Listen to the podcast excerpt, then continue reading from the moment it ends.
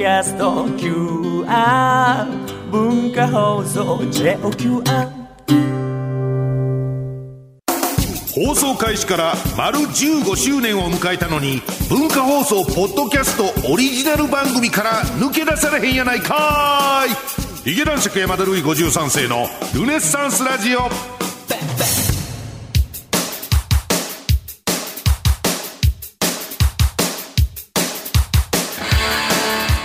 どうも、えー、ヒゲ男爵の山田るい53世です。ヒゲ男爵山田るい53世のルネッサンスラジオ今週もよろしくお願いします。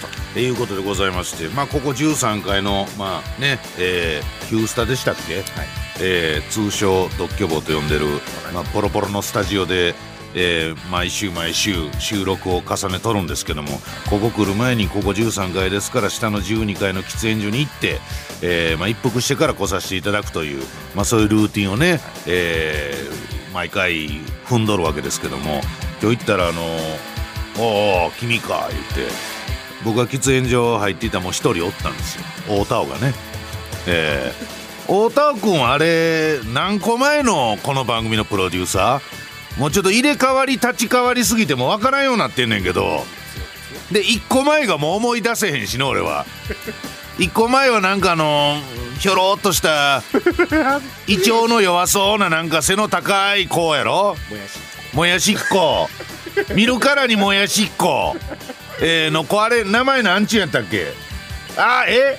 としみつ？1個前。としみつくんの前は？あ俺が言うてるのは八木下君やだから利光君のことはもう顔も名前も忘れとったいうことやねだから利光君八木下君の前が大田尾君ってことでいいですね。あのだから、スタジオ取り忘れて、会議室でワンワン声響きながら収録せなあかんようになったいうのが、えー、大田尾くんやったと思いますね。あの原価800円のクリアファイルを500円で売るっていう文字通り出血大サービスをルネラジのグッズ作ろうとか言うてやった時にお前、あ頭おかしいんかと。そんな計算、800-500というか、8-5もできへんのかいみたいなね、人がいました。あれは、それが大田尾くん。それも大田尾くん。全部大田尾くん。喫煙所入ったら、お、君か、言って、大田尾くんおって。えー、ほんで、もう、俺が入ってきた瞬間にもう気まずい空気をなんやねんこれ、これ、指で、指でちょんってしたら、相手を威嚇する臭い汁を出す虫のような、えー、入っていくやいなや、なんかき、もう空気が気まずくなって。嫌なやつだと。ね、ほんで俺はもうなんとなく、天敵やみたいなね、要するに。む、虫が、鳥が近づいてきた時にする反応みたいなね。えー、うわ、男爵や、みたいな。ほんで、まあまあ別に何も言わへんけど、座って。えー、ほんで座ってなんとなくポツ。なんか今、その12か下のホールでなんかイベントのリハみたいなやってたから、そのことをき、あれ何やってんのって、えー、言うたら、いや、相変わらずです。いや、違う違う、そのホールでやってるイベントのことやなんか、リハとかやって、いや、知りません。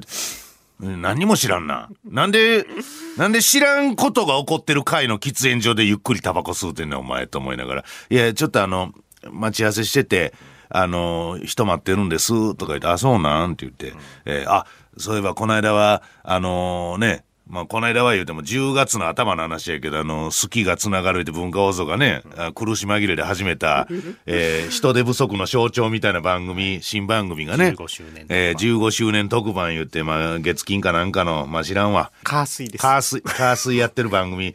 その一発目が、基本アナウンサーで回す言うてる番組やのになんで俺やねんっていうね。俺のことアナウンサーや思ってんのかいっていう。アナウンサーやと思ってるにしては仕事振ってこうへんなと思いながらね。あれ、あれやって、好きがつながりやっていただきまして、まあ文化放送の人間としてやろうけども、スタンスとしては、やっていただいてありがとうございますって言ったからもう食い気味で嘘つけって言うた。そんなこと思ってもないやろし。そもそもき、君は関係ないやろ、みたいな。えー、ほんで、何？ちょっともう、頼むわ、太田君言うて、えー、うちの番組のプロデューサーしてね、苦しい時期を一緒に、まあ、苦しい時期でも今も苦しいですけど 苦しくない時期などなかったですが、苦しい時期の1年か2年ぐらい一緒にやってんから、もう頼むわ、ちょっとそろそろ枠というかね、えー、まあ、振るとかでけへんのかいな、みたいな。えー、ちょっとは偉なったんかいな、言ったら、はい、あの、ちっちゃい会社なんで、そこそこ偉くなりまして、とか言うて、あ、そうなん？じゃあなおさらやないか、とか言うてたら、あの、喫煙所のドア、ドアに、の方を見て、で、ドアにはちょっとこう、ガラスの部分が外見えるように、ガラスの部分がね、縦長に細長く取ってありますけど、窓ガラスみたいな感じで、えーで、を見て、廊下の方を見て、あって言って、あ、すいません、お疲れ様ですって言って、なんか待ち合わせの人が来たみたいなふりして出て行ったんですけど、誰も来てなかったんですよ。僕ちゃんとか、あの、喫煙所から顔出して確認したんですけど、廊下には誰もいなかったんですよ。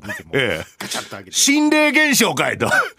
お前にしか見えてない人が見えて外に出て行ったんかいよね。よっぽど。よっぽど気まずかったんでしょうね、これね。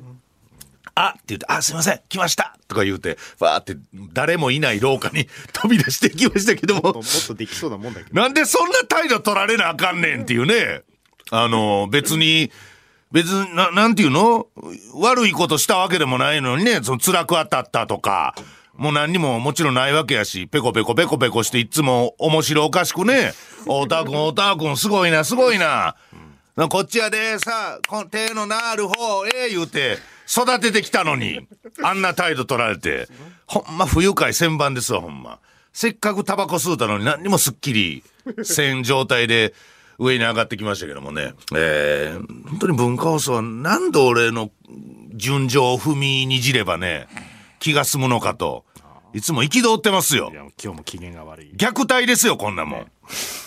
訴えてやろうと思ってます、俺は。ほんまに。記者会見開いたろうかなと思ってます。お願いします。本当下ではわけのわからないイベントをやってますしね、今、準備中でしたね。最優秀パフォーマンス賞とかでだ誰かがリハしてましたけども、なんかどっかのアナウンサーか、フリーのアナウンサーか、司会業みたいな女性やと思いますけどね。最優秀パフォーマンス賞は、はい、OK ですとか言う言うてましたけどもね。えー、もう腹立つことばっかりですけども。さあ、ということでございまして、えー、腹立つことといえばもう一つあるんですけども、この台本に、ちなみにこの番組もうすぐ怒涛の収録ラッシュが始まりますとか、さらっと書いてあるんですけども、俺スケジュール見てどぎも抜かれたんですけども、えー、もうその何本撮り何本撮りみたいなのがやけに12月多いなとは思ったんですけど、あそこは意味わからんですよ。えー、火曜、え、火曜に？月曜月曜？月曜にルネラジかけ2って書いてあって、火曜にルネラジかけ2って書いてあんねんけど、いや、どっちかでルネラジかけ4でよくないっていう。なんでこの、ルネラジかけ2取りになんでこうさっきも言うたような連中がうろうろしてる腹立つ文化放送に、2日も連続で来なあかんねん言う。4は喉がね、ちょっと壊れちゃうから。おー、おたま腹立つ。いや今、今から収録ですか？とか言って、その喫煙所でなんか言うてんねんけど、その時の、ニヤニヤした顔ね、顔と言ったらもう、バカにしとんかいっていう。ええ加減せえよ、ほんま。何をお前がいじれるような感じで来とんねん。ね、いじれる人なんていない。いじれるレベルの人間なんていないんだよ、いこの、文化放送には。ここにね、いないからね。腹立つわ。ルネラジかけ2、次の日、ルネラジかけ2、なんだこれっていう。いや、中ん途半端に時間取られてて、よくよく聞いたら、うの T の打ち合わせがあるとか言われて、お前に打ち合わせなんかあるかい？忙しい時期で。ラジオのやろ？ラジオなんか打ち合わせなんかせんでええやないかい。基本ラジオですから。え基本ラジどんな腕のないタレントと仕事しとんねん。打ちあラジオで打ち合わせせなあかんような。はあすっきりした。デトックスデトックス。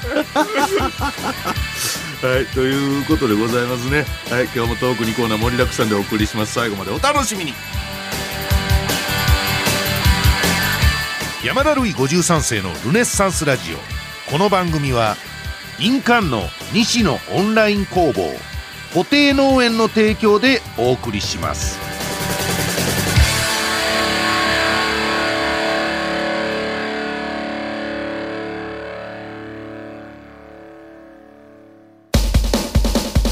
この番組は働く女性主婦をされている女性それ以外の頑張っている全ての女性を応援していますヒゲ男爵山田るい53世のルネッサンスラジオいや、ほんまね、まあ、この、この番組は、うの T さんとうの D さんと岡崎ピートンで、今日は、あの、マネージャーのストー君も、そこに座ってね、あの、こっちの会話は一切聞かずに、パソコンで作業をしてますけども。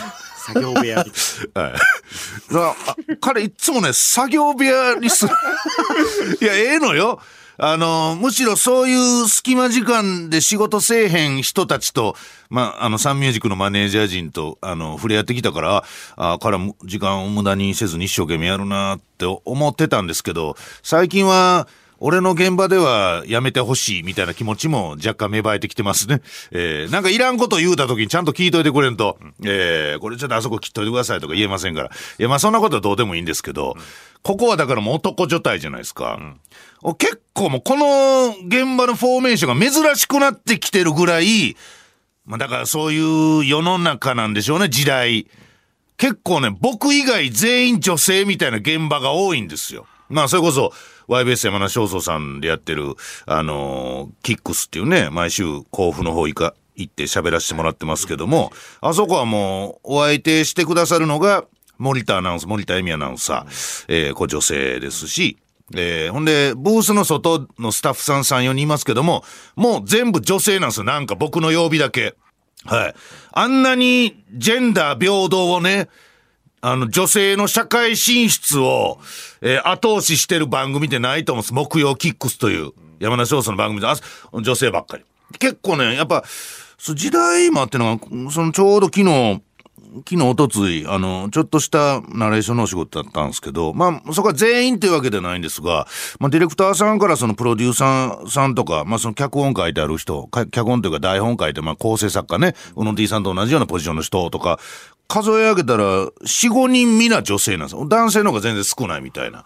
ああ、ここもそんな感じなんやっていうね。えー、まあその NHK さんっていうのもあんのかなわからへんけど、うん、ああ、そうなんやと思って、僕は全然あのもう慣れっこですから、全然いいんですけど、まあまあ、そのナレーションのお仕事してとか言って、えー結構日本撮りで、あのー、30枚ぐらい原稿あったから、15枚1本分終わった。2本目入る前に、ちょっと休憩しますって言って、言われて、あ、じゃ、ちょっとお手洗いとタバコ行ってきますわって言って出ようとしたんですけど、やっぱこれが女性ならではみたいなところなんかなっていう。あの、じゃあ、あのそのついでにあの、シュークリーム休憩しましょうかみたいなことを言われて、なんか知らんけど差し入れでなんか誰かが持ってきた、ちょっとした有名店のシュークリームの詰め合わせみたいな、あったんですけど、シュークリーム休憩にしましょうかっていうか、その女性のディレクターさんかなんかが言い出して、ほんで、そのまあ、スタッフさんたちはね、うん、わあ、美味しそうとかいう感じなんですけど、で、男爵さんもシュークリーム食べます？って言われて、別に食べたくなかったから、食べませんって言ってタバコ吸いに行ったら、帰ってきてからちょっとスタッフさんが冷たくなって、冷たくなってたというか、よそよそしくなってたというか、あ、こういうとこなんだな。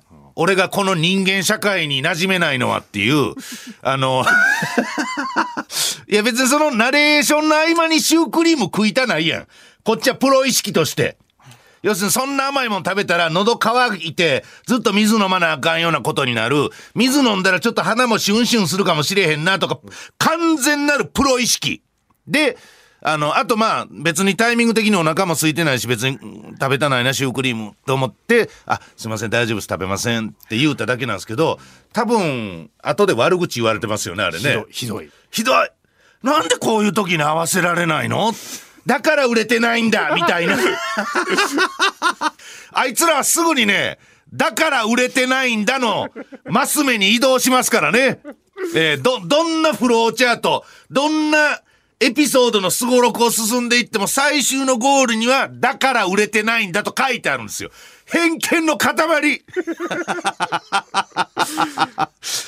なぜ自分が今このタイミングで食べたくないシュークリームを拒む自由さえ世の中にはないのかという。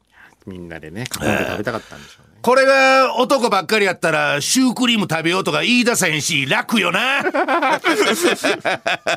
れだからね令和の時これだから女は聞いたことないですね。この時代の買ってきてくれた。ラジオで。ほんまやな。せっかく買ってきてくれたのに多分用意してえーそうですね。ちょっと悪口だけは勘弁してください、ほんまにね。ラジオネームエビニャン。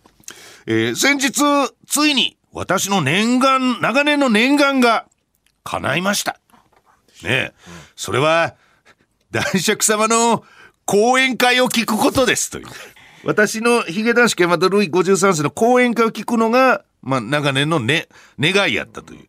ラジオで、このラジオね、他県で講演会、あの、あの、ちょっと、どこそこに講演会で行ってきたんですよ、なんてことを聞くたびに、羨ましく思っていました。そしたらなんと、我が県で講演会が開催されることになり、強く願っていれば夢は叶うんだと思いました。えーまあ、その強く願っていれば夢は叶うんだと思った、まあ、エビニアには申し訳ないんですけど、その講演会のタイトルは例によって、僕たちにキキラキラする義務などないっていうね。えーその、そして講演会の内容は、自分を諦めてあげる。これが大切です。とかね。同じねえー何も夢を持っている必要はないのです。とかね。まあそれが内容ですけどもね。えー公演が始まり、あっという間に男爵様の話に引き込まれ、会場内は終始、笑いの渦に包まれていましたという。講演会で？講演会なのにですよ生で体感する男爵様の話術の凄さに、膝がガクガクと震えました。これはすごいと絶賛。これはすごいと絶賛です。講演会であんなに笑ったのは初めてです。そで そもそも講演会って笑うためのもんやないからね。えー爽快な気分で私は講演会ではなく、まるで単独お笑いトークショーを聞きにしたかのような錯覚を覚えました。貴重なお話ありがとうございましたっていう。そしてもう一通ですね。多分同じ講演会やと思いますけども、えーサラジオネームサックね。えー11月11日に北斗市で行われました講演会に参加させていただきました。昨年、韮崎で、まあ、ここれも山梨ですね韮崎。えーちなみに北斗市も山梨ですから、北斗市はいえー韮崎で行われた時は仕事で行けず、がっかりしましたが、講演会の話ですよ。落ち込んだ落ち込んだ、うわー男爵の講演会行けんかったっていうね。今年はさらに家に近いところでやるというチラシを見て、小躍りしました。さて、混んでいるだろうと思い会場へ急ぎましたが、案外空いてるなという印象でした。いや、だからキャパ4、4、500のところでやってるからね。講演会だからねん半分ぐらいは、あの、埋まってましたから。ライブとはちょっ半分ちょいぐらい埋まってましたからね。えー、ただそんな状況、男爵は登場して、すぐにギャグに変えてしまい、もう魔法です。魔法使い。ちょちょいと。ちっちゃいタクトをね。め 面白くなるハリー、ハリーポッターですからね。おも白くなれ、ペトローナムですね、これね。ギャグに変えてしまい、お客さんの心をわしづかみにしてしまいました。肝心の講演会の内容は引きこもり漂流記を読み、ルネラジやキックスをずっと聞いている私にとっては、そこまで目新しい感じがしなかったものの、男爵の生の迫力が加わると、こんなにも納得できて面白くなるんだなぁと、膝がガクガク震えっぱなしでした。いや、座ってたやろ。壇上の、男女手話のね、方が、同時通訳。壇上の手話の人をいじり、司会をいじり、質問者すらもギャグに変え、魔法ですね。ギャグに変えてしまう。面白くなれペトローナムですね、これ。何でもギャグに変えちゃう魔法使いなんですよね。えーお客さんが勝手に声を上げても、人生の大先輩に対してすら、まあ70、80ぐらいのね、えー対してすら、えーちょっと喋っていいって言うてませんけど、的なね、えー一刀両断、いいですね。こういう老害封じ。いや別に老老害やと思ってないから。えー楽しいお客さんやから。一方子供を持つ自分としては講演会時点の内容に興味が、まあ、ありましたうんぬんかんぬんと書いてますけどもねまあ行ってきたわけですよ、えーだからそのその時にちょっとあのまあもちろんこう書いてある通り本当にあの笑いの魔法でだからこの素晴らしいためになる話と面白の融合という最高じゃない最高のエンターテイメントショーですよね。両方なんてね、ええ両方ないんですから。大体いやどんなに偉い人の講演会とかね、なんかこんこんな子育てしましたとかいうね、なんかおばちゃんの講演会とか、まあいろいろあります。学校の先生のとかいろいろありますけど、もうほとんどがもう全然面白くないわけですから。ええ全く笑えない。まあまあ笑いはねそんな聞いてるだけでしんどいっていうものがほとんどの講演会界隈においてこんなにも笑いも笑いもありためにもなるのかというねこれは素晴らしいコンテンツだということをね手前味噌ですけども言う時口を酸っぱくして言うときたいなと思うんですがあのー60分ぐらい喋ってで20分ぐらいあの司会の方とちょっと対談というか、まあ、インタビューされながらお客さんの質問も拾いながらみたいなパターンがあるんですね。えー質問コーナーみたいな。でもそその時思ったんですけどそのいやこれこれ全然あの悪く言うてるわけじゃないですよ。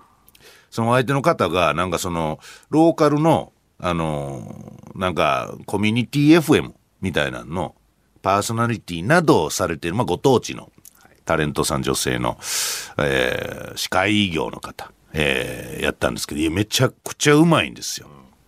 めちゃくちゃうまいし、まあ、だからスキルあるし、えー素晴らしいなと。もうこれはこれは間違いないんですけど、その前段で、まあ、これはもう、うの T さんなんかもね、えーもう耳にタコでしょうけども、あのーて言うの？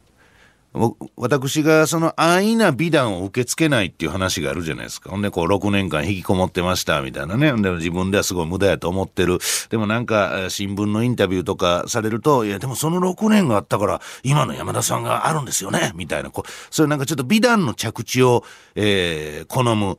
美談しか咀嚼できない脆弱さがこの社会にはあるのだというね。ええ。いやもうそれはもういいじゃないですか。無駄やと思ってる人は無駄で僕なんかそうですけども。であの期間が引きこもってた不登校の期間がためになったなその時に出会った趣味がうんたらかんたらそういう人がいてももちろんいいですけども、ええそれはもうなんでし本人が無駄やと思ってるものを意味があったと、ええ何でも糧にしないと、え気が済まない、ええ受け入れることができない。そういう社会ってどうしんどくないですか？みたいなことを、まあ、喋ってるわけですよ。ほんで、えー20分の Q&A コーナーインタビュー、その対談のね、FM のあパーソナリティの方と女性と、わーって喋ってる時に、またなんかこう、いやまあでもね、あのー引きこもってる時いうのはもう心がもうテフロン加工ですから、えーそのなんか同級生がお見舞いに来てもね、まあ僕はお見舞いと呼んでましたけども、家わざわざ訪ねてきてくれて大丈夫か山っち、山田やからね、山っちとか言われてもですね、キンキンキンともう跳ね返してしまうと、えーなんならどうせ内申点を上げに来たんだろみたいなね。えーお前の言葉に俺を動かすだけの力があるとでも？みたいな気持ちになってたわけよ。そういう子供でしたね、当時は。っていう話とかをしてたら、いやでも結局その経験がやっぱり今の山田さんにこういう皆さんの心に響くようなって始めたんですよ。さっき俺が言うてたことやないかいと思って、まあ、ちょっと笑ってしまったわけ。面白いなと思って、いやいや、それ、だからそういうのですよみたいなこと、まあ面白くしようとですよ。そういやそういうのでさっき俺喋ってたでしょいや全然いいんですけどとか言うて言ってたらやっぱちょっと顔引きつりはんのねやっぱ。でやっぱりそのこっからはあくまで僕の偏見になりますけどもローカルのそういうなんかあのパ活躍されてるあの司会されてるような人ってその何でも丸く収める力がめちゃくちゃ発達してんのやっぱり。まあ想定内にね収めだからそうそういう人らと話まあでもそのなんかどっかの行政の偉いさんとかそれこそね講演会の司会されるような方ですから、えー選ばれるような方ですからそういう立派なスキルをお持ちなんですけどどうしてもねこうなんかこうふわっとこうなんかふわっとさすというかね、えーなんか誰も悪くないみたいな空気に。はい。そのただ誰も悪くないっていうのは誰も良くないんですよ、これはね。えーその何か一石をと投じようみたいな気持ちもありながらちょっと言葉を選んで喋ってるのにふわっと刺すんですよね。丸くこう、シャボンに包み込もうとするわけですよ。ことなかれっていうね、この、ことなかれパトローナームっていう向こうも魔法使いなわけです。魔法使い同士の戦いなんです、ここはね。あいいですね で、向こうはまあ、アルコーさん、こっちはなんかちょっと、皆さんの心に残るようなことを、えー自分の経験上言おうとする。ま、丸く、シャボンに包み込まれる。丸くふわっ、ふわっとさせられるっていうね。だから、結局、なんか、良くないなって思ったんです。そう、そういう、そういうなんかまとめ方って、まあ、ば場合によってはですけど、なんかあんまり良くないなって思ったっていう。んでも特にやっぱりなんかその、どっかローカルのイベントごとに行った時に、あ、し今日司会の方こちらですって紹介される、その地域で何かをやってる女性の司会業。そういう時ってやっぱ男性はいないんですよ。多分多分だから吉田照美システムが、あの、そこでもね、あの、悪影響及ぼ弊害が残ってるんですよ。そういうのは、なんか、アシスタントするのは女性やみたいな、悪しき風習がね、文化放送から、おえおえって出された、この悪しき風習が、あのローカルのイベントごとにももうこびりついて持ってると思うんですけど、まあ、ただ腕はあるんです。確かなんですけど、やっぱみ皆さんファッと刺そうとするんですけど、なんかそういう傾向があるなっていうのをね、すごく思いましたね。だから本当に良くない。だからこれからちょっとそれを研究して本を出そうと思ってます。ローローカル、ローカルイベントごとに出てくる、えー非常に能力の高い、えーススキルもある、腕っぷしの強い、えー女性司会者、うスキルはあれども、その丸く収めようとしすぎて、えー何話しても無効化されるっていうこと。い まあだからそういう仕事が多いんでしょうね。や、そうやろな。癖のあるいやそそういう仕事が多くてやっぱりそそこを評価されてるんややっぱり。だからなんかこっちがこっちが下手なのよ。下手やねんけど無茶言うとちょっと顔がピクってなる。まあ俺の主観ですけどね。全くなってなかったと思うんですけど俺の心にはそう映ったというね話ですね。えー、ということでございます。フリートークのコーナーでした。お笑い芸人の新規臭いトークが聞きたい人にはうってつけの番組です。ヒゲ男爵山田るい53世のルネッサンスラジオ。出動ナポリタン警察。さあ以前、まあ、ロケ先で出会ったナポリタンをやたらとありがたる一派の方々そんなナポリタン一派は他にどんなものをありがたがったり自慢げに語ったりするのか送ってもらおうというコーナーですね。まあ、これまでに出たナポリタン警察案件ということで言えば、赤ちょうちん系のお店を、うんこういうお店がいいんだよね、と好むっていうね。ええあこれが一番なんかいいなと思うんですけど、いい年してバンドを組み出すっていうね。ええこれがね、でこういう人と絡むときね、厄介なんですよね。いい年してバンドを組むおじさんと、なんか、絡むときに、なんかちょっといじると、なんかその、いい年してバンドを組んだくせに、なんか、若、若者がバンドを組んだ時みたいな、なんかその音楽性みたいな、いじってくれるなみたいな空気を出してくるっていうね。機嫌悪くなっちゃう機嫌がすぐにね、悪くなって、厄介な人が多いんですよ、だから。いい年してバンドを組み出す人たちは厄介な性質を持ってますよね。えー、まあ、そんなことですね。じゃあ今日も紹介してまいりましょう。埼玉県ラジオネーム2年目のカレー。いや、腐っとるやろ。寝かしすぎやろみたいなことでしょうか。24歳の若いね。まあ最近はこういう方ばっかりですけどもね。えー、なんか最初から聞いてたおおじいさんなりかけおじさんリスナーがほとんど息絶えたっていう。息を引き取ってる可能性もありますけどね。さあ、ナポリタン警察。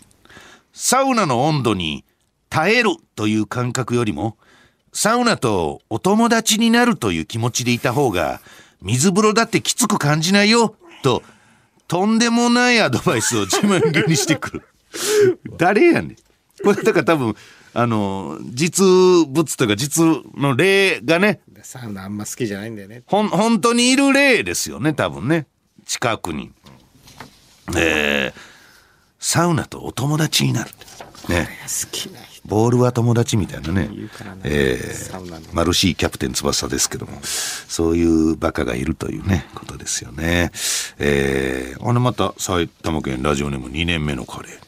土を触ることが生きがいとなったあまり、今日あった出来事は日記などに書かず、土に語りかけることで消化しているって。土いじりね 土いじりね。で、この土いじりが、あのー要するに家庭菜園的なことに行くのか、あるいはなんか、ミミニチュア盆栽みたいなの作る方に行くのか、さらにこじらすと壺作り出しますからこれ。農業っていうパターンもある。農業のパターン。週末農業ね。であの田舎でゆったり暮らしたいわ言うて行ってみたら実はえ地域の掟みたいなのが多すぎてえすぐにギブアップして東京に帰ってくるというね。キャーン言うて帰ってくるというね、えー田舎を舐めないでください。えーみん、みんなでゴミ出し、ゴミ拾いとかもします。そういう日があります。朝からとかね。えー参加この寄り合いには必ず顔を出さなければ、もうとてつもない勢いで陰口を叩かれるとかね。いろいろあります。憧れだけじゃダメなんです。それは無理です。えーラジオネームミミズぐちぐち。ナポリタン警察。結婚もせず、ずっと一人で暮らしているものの、楽しそうっていうね。急になんかちょっと雰囲気違うね。なんか、あのーどっちかというと、池おじ的なね、感じ？まあ、趣味が多いってことは。ああ、まあ、それはもちろんね、人それぞれということにはなるんですけども、多分、寂しいと思いますよ。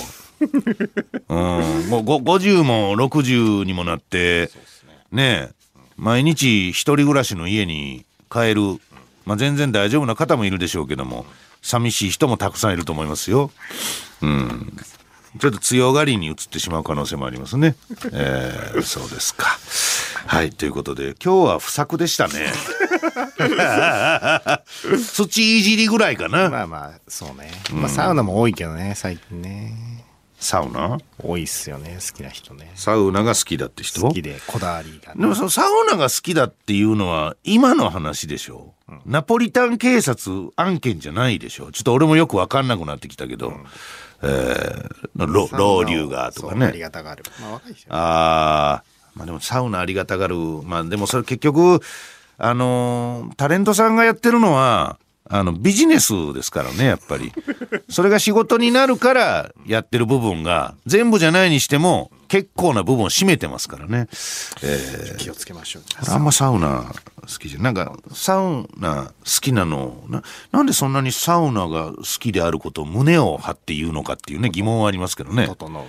整うとか言ってますけどもねえーまだうんちょっと人間性が整ってないんじゃないかっていう気もそんなことを自慢しますかみたいなね、えーはいサウナの流儀とか知らねえのみたいな感じでね。結構来られますけども。いやいや知らない。わざわざそんな蒸し暑いところに行かないんすよっていうねこの ことでございますね。はい、えーということで以上出動ナポリタン警察のコーナーでした。Spotify でも流れているおしゃれでアーバンでクリエイティブな番組です。劇団四季山田るい53世のルネッサンスラジオ。はい、エンディングでございます。番組では皆さんからのメールお待ちしております。現在募集しているコーナー。偏見オブザイヤー2023やばいお隣さん開店ひげ丸食堂あなたの病気はどこから山田クリニック出動ナポリタン警察ルネラジゼミナール営業学概論山順モーニングフラッグ山田るい53世の過去問そしてルネッサンスラジオラストメッセージ、えーでございます。さらにミート高橋さんの鳥もつにプレゼントへのメールもお待ちしております。えーそして印鑑の西のオンライン工房さん、そしてお茶の補定農園さんという、まあ、心強い旅の仲間に新たに加わっていただいておりますが、まあ、正直より安定して番組を続けていこうとなるとですね、まだまだまだまだお力添えが必要ということで、えースポンサーになってもいいよ。ちょっと興味あるよ。金余ってるよ。そういう方がいたらですね、お伺いメール送っていただいて、えーまあ、この番組のホームページ宛てであるとか、はい。まあなんかようわかりませんけども、ちょっと探してね、コンタクトを取っていただきたいなと思います。えーすべてのメールこちらまで。ヒゲアットマーク JOQR.net。ヒゲアットマーク JOQR.net です。ヒゲの綴りは HIG までお送りください。番組 X のフォローの方もよろしくお願いします。うハッシュタグはルネラジ。カタカナでルネラジです。で、今日読まれた、メール読まれた方の中から1名の方に西のオンライン工房さんに作っていただいた印鑑、えープレゼントいたしますんで届くのをお楽しみにお待ちください。鳥もつ煮と印鑑です。欲しい方は住所と名前を忘れずにということですね。えーお知らせもございますは我々ヒゲ男爵公式 TikTok アカウントで解説しておりますフォローの方よろしくお願いします。で私書きまして一発屋芸人熱伝こちら新潮文庫さんから尾崎世界観さんの解説迎えて発売中です。引きこもり漂流期間全版中年男ルネサンス。一発屋芸人の不本意な日常パパが貴族。それぞれ手に取って読んでみてください。日経新聞のお悩み相談などなどコラムも書いております。金曜キックス YBS 山梨放送さん。毎週金曜昼1時から夕方4時半まで。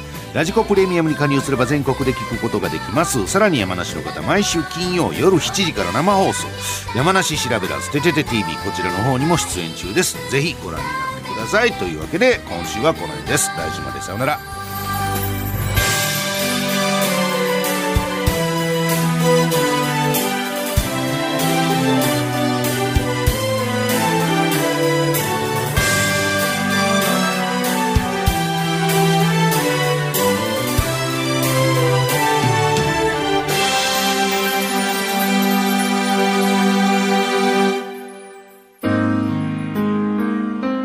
ルネッサンスラジオラストメッセージのお時間でございます。えー、ルネラジリスナーの皆さんからのポストに入れられなかったあの手紙、まあ、送信ボタン押せなかったメール、まあ、そういうものを紹介していこうというコーナーですね。えー日頃の感謝ですので、愛の告白、頑張るあの人への応援メッセージ、まあ、そういうものをですね、心を込めて読んで、お焚き上げしていこうという、みんなでほっこりしていこうという趣旨の、うん、まあ、あの、本当にそれこそ、E テレみたいな気持ちでね、えーやってますよ。このコーナーやるときは、うの T もうの D も岡崎 P もみんな可愛らしい着ぐるみに入ってくれてます。えー。でぼ僕もなんか可愛らしい帽子と、で、カラフルなオーバーオールを着てですおね、兄さん的なね、お兄さん的な、あるいはお姉さん的な感じも醸し出しながらですね、我々はやろうと。言うてるんですけどもね、えーなかなかうまくいかず、ほんまにもう泥団子みたいなメールしか来ないんですけど、今日は2ページ。しんどい。2ページぎっしり。もう文字というかもう僕、カビやと思ってますけど、これ。この黒いのは。えー東京都、ラジオネーム例えばのモンスター、ラストメッセージです。うわ、久しぶりになんか、骨肉な感じかな。おばえって書いてますね。おばさんですね。もう嫌です親戚のおばえ。おばはね、嫌ですよね、やっぱりね。おばとは、ろくなことがやっぱり聞いたことないです。うちのおばも、うちのおふくろ、つまり妹に当たるわけですけども、もう骨肉の喧嘩をずーっとしててね。えー、なんか、仲直りしようって、うちのおかんに送ったメロンが、こんなもんいらん言って叩き返されて、いやいや、ちゃんと受け取ってよってまた送り返して、叩き返してが何ラリーが続いた後、そのメロンが、えーサンミュージックに送り届けられるというね。で、開けたら腐ってたというね。腐ったメロンという話ですけどね。おばえ。お元気ですか？私が幼少の頃は大変お世話になりました。子供がいなかったあなたは私に、あ、ええ話？たくさんの愛情を注いでくれ、温かい眼差しで見守ってくださいました。いい話。あなたは、おばのことですよね。あなたは秀才と呼ぶにふさわしく、学業に秀でていました。愛情を注いでくれた上に勉強もできる。私はあなたの血を引き継いでいるにもかかわらず勉強があまりできる方ではなく、授業や宿題でわからないことがあるとあなたを尋ね質問をしていました。ゆうよんこ。仕事が忙しい中でも私に熱心に教えてくれ、幾度となく助けられたことを昨日のことのように思い出します。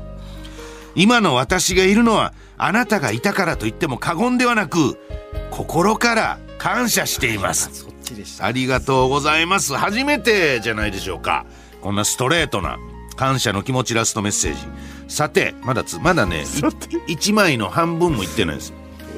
さて、本日はあなたに伝えたいことがあって筆を取りました。それは祖父が亡くなった数年前に遡ります。祖父は長年の闘病の末亡くなりましたが、おじいちゃん。私たち残された家族に一切の迷惑をかけることなく、自分で墓を建て遺産を残し立派この世を去りました。素晴らしいおじいちゃまですね。私は優しい祖父が大好きでショックを受けていたのですがそれは実の娘であるあなたも同じでありうんお通夜告別式では大粒の涙を流していました。ままだいい話。まだ逆に怖いですね。まだいいいいから。あなたの涙が私の心の金銭に触れたことはおばさんも泣いてるんだ。それ見てねちょっと。ちょっと僕もずーっとねどうしたの例えばのモンスター。その頬を伝わるのな涙。泣いてた俺ってね。おばさんにに感化されてって。あなたの涙が私の心の金銭に触れた。温かな雰囲気の中で無事に全ての段取りを終え会食をしている時のお通夜告別式ね。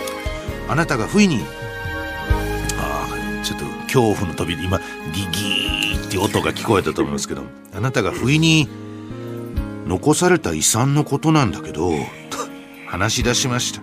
いやいやいやそれはちゃんとあのおばさん頭も勉強もできる知識もあるからちゃんと整理ししとかないとみんなが喧嘩するんちゃうかというリーダーシップの話でしょこれは。辛いですよおばさんうん、そ辛い中本当はただただ悲しみに暮れたいのにあえてまあちょっと「もうなんで今そんなこと言うの?」って悪者買って出た残された遺産のことなんだけど話し出しました私たちはまだお別れが終わったばかりなのだからお金の話はいいだろうと思っていたのです。いやだだからそれが例えばのモンスターとお前の周辺におるやつのアホさ加減なんですよ。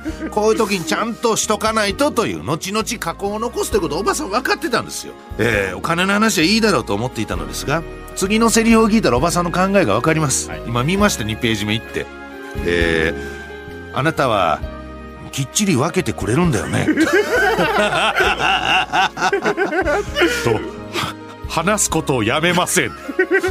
いいじゃん。えー、じゃじゃいやおお金のまだねなくなっていやききっちり分けてくれるんだよね。いやいやじゃなくて私にも分けてくれるんだ さらに。祖父の口座から引き出して祖父のために使ったお金もあるはずよね。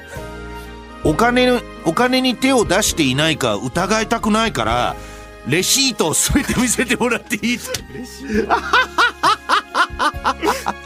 税理士。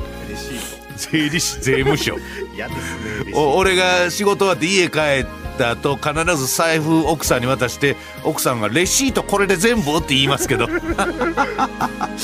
レシートを全て見せてもらっていい？と話し続けます。私の母が冷静を装いながら今終わったばかりでみんな疲れてるからこれから話しましょうと諭したのですがあなたはいやだからこそきっちりしておかないと お金は大切ですからね。お金が全てです。お金はあればあるほどいいのだからと。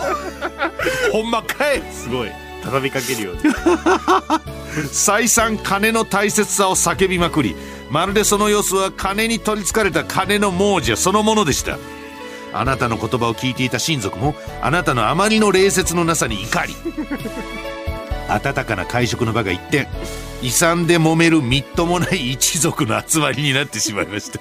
旗から見たら一族がダメだってことになりますからね。その頃は母と親族がおばを一括しあなたも静かになりましたがその後も事あるごとに私たちに連絡をよこし遺産の件はレシートはいいつもらえる？